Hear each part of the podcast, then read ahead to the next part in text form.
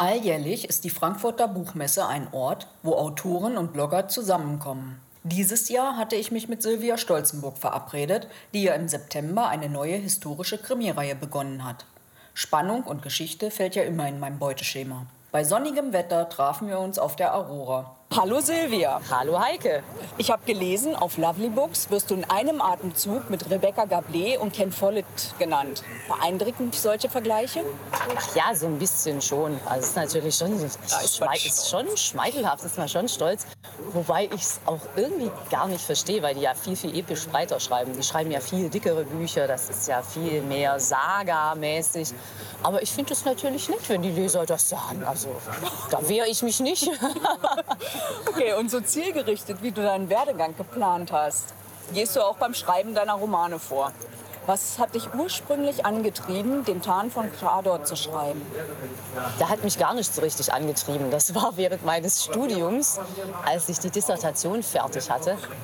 Und das dauert so ewig, bis die Professoren da dann korrigieren und genau, bis du dann Feedback bekommst. Und da kannst du gar nichts machen. Du kannst nicht mal, nicht mal irgendeine Bewerbung schreiben oder irgendwas. Und da kam mir irgendwann kam mir einfach die Idee, da habe ich gesagt, komm jetzt, warum versuchst du diese ganze Theorie, die du jetzt äh, Jahr, jahrelang studiert hast, waren ja doch ein paar Semester, warum versuchst du das nicht auch einfach mal in die Praxis umzusetzen? Und die Geschichte fand ich toll und dann am Anfang hat man dann auch so ein bisschen, ich sag mal, eine Hilfe gehabt, weil du hast ja die Geschichte, so ein Gerüst ist schon da und dann musstest du nicht alles ja, ganz, ganz selber machen. Und es war am Anfang auch wirklich nur ein Spiel. Also machte dann aber so viel Spaß, dass Ja. ja, dann Und der Erfolg gleich der zweite ja kam. Ja. Und du in- schreibst inzwischen pro Jahr vier Bücher. Ja. Wie bewältigst du dieses Pensum im Hinblick auf die Recherche? Ach so, gut. Also das ist wie gesagt eben viel Disziplin, sechs Seiten am Tag. Früh aufstehen, das Schreiben und die Recherche, das läuft immer zwischendrin. Also das muss man dann auch planen. Wenn ich jetzt zum Beispiel, ich recherchiere auch manchmal schon zwei Jahre vorher für ein Buch. Muss ja Termine machen. Jetzt gerade, wenn ich für die Krimis irgendwas recherchiere, musste ich nach Stammheim da mal einen Termin machen. Das kriegt man nicht einfach mal eben so. Äh, dann recherchiere ich eben mal für so ein Buch. Oder ähm, jetzt für die Meisterbanditin habe ich mir eine Privatführung im Schloss Ludwigsburg geben lassen. Musste man auch ein bisschen vorher organisieren. Das ist alles Organisation. Ja, und hast, Und- hast du für die Planung eher ein Reißbrett oder Karteikarten? Also oder malst du alles nur so auf? Für die Plotplanung oder für, für die Plotplanung, das mache ich inzwischen äh, eher so, so ein bisschen leger. Also das, so ein DIN A4-Blatt. Ähm, das, das Wichtigste für mich ist das Exposé. Es ist vorher so eine Zettelwirtschaft, da wird alles zusammengeschrieben und dann wird der, Zettel, der Zettelberg wird dann immer kleiner und am Schluss steht dann das Exposé und es reicht mir dann eigentlich auch. Ja. Okay. Und die Krimis der Gegenwart lassen, lassen wir heute mal außen vor, den Mark Becker und wie sie alle heißen. Welche historische Figur hat dich während der Recherche am meisten überrascht? Überrascht hat mich am meisten natürlich der Blatt Draculea. Fasziniert hat mich jetzt am meisten in neuester Zeit die Wilhelmine von Grävenitz.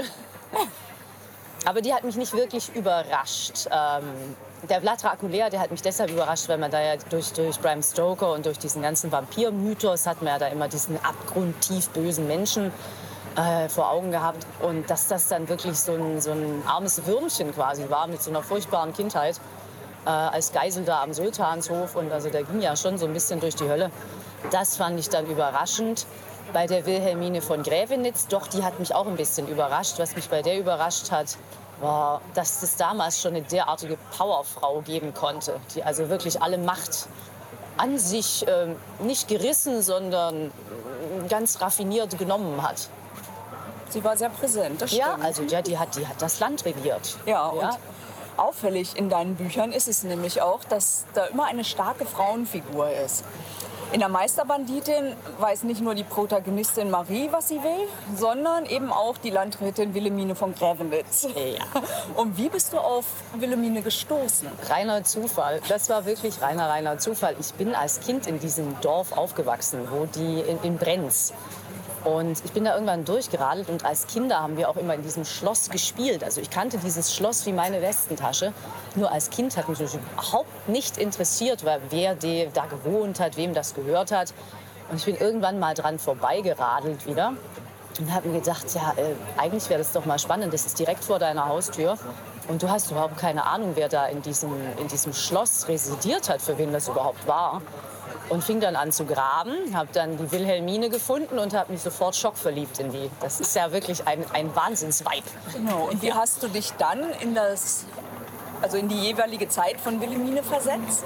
Das ist ganz viel Recherche. Da muss ich mir immer erstmal den historischen Hintergrund natürlich komplett ranarbeiten. Das mache ich über Bücher. Ja, gucke mir dann ähm, natürlich die Locations an. Also im Schloss habe ich mir eine Führung geben lassen in Benz, dann in Ludwigsburg.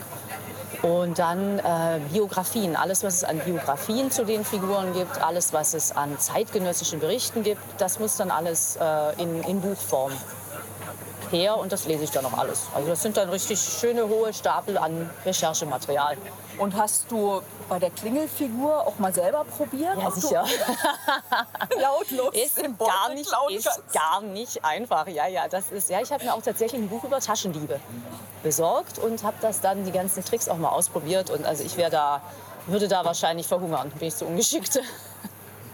Okay, und am Tage der Veröffentlichung des Buches, wenn nun Erscheinungsdatum ist, ist wohl jeder Autor extrem aufgeregt halt so und angespannt, welche Rezension jetzt kommt. Wann liest du diese Rezension? Lässt du da erst Zeit vergehen oder sofort? Also ich muss sagen, jetzt nach Buch 20 wird die Aufregung ein bisschen weniger. Das war bei meinem ersten Buch, war es, also die Launen des Teufels, da war ich wahnsinnig nervös. Und da kamen natürlich auch sofort die ersten Verrisse rein. Und als allererstes habe ich einen Verriss bekommen und das ist niederschmetternd. Also da bist du dann völlig am Boden. Nun kamen dann kurz danach dann aber auch die guten Kritiken rein. Und seit der Erfahrung bin ich eigentlich relativ relaxed. Und ich gucke da schon immer mal rein. Und, und ich finde das auch interessant, warum jetzt Leuten meine Bücher zum Beispiel nicht gefallen oder warum sie ihnen gefallen weil man erreicht ja nie oder du kannst nie so schreiben, dass es jeden anspricht oder dass es jedem gefällt. Du musst dich gerade bei der Charakterzeichnung musst du dich entscheiden, wie komplex oder wie tief du die machen möchtest. Gefällt dem einen mehr, dem anderen weniger. Also bin da inzwischen sehr entspannt, aber es interessiert mich. Genau. Kann ich das rausschneiden? Klar. Weg damit. Fällt auch noch an. Lädt aus. Okay, immer häufiger lesen wir aus deinem Privatleben. Du scheinst gerne zu kochen und zu radeln. Allerdings lesen wir nie, dass du in Urlaub fährst. Wir kriegen keine Bilder unter Palmen. Ja, Urlaub ist ein bisschen Luxus, habe ich jetzt tatsächlich sehr lange nicht mehr gehabt, aber das ändert sich jetzt.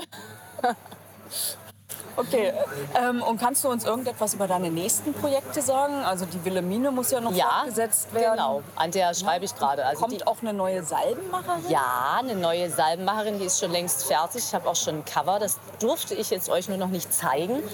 Ähm, die kommt im Februar. 2019. Ja, das ja. ist schön. Da freuen wir uns ja. drauf. Okay, Silvia, dann hab vielen Dank, dass du dir die Zeit genommen hast und all die Fragen geantwortet hast. Danke sehr, Heike. Dann dürfen wir also gespannt sein, wie es sowohl mit der Meisterbanditin als auch mit Olivera, der Salbenmacherin, weitergeht. Ich werde bestimmt beide Bücher lesen. Empfehlenswert von den historischen Romanen ist übrigens auch die Trilogie über Vlad Draculea, der als Teufelsfürst Schrecken in der Walachei verbreitet hat. Mehr über Silvias Bücher lest ihr auf meinem Blog fraugoetheliest.wordpress.com.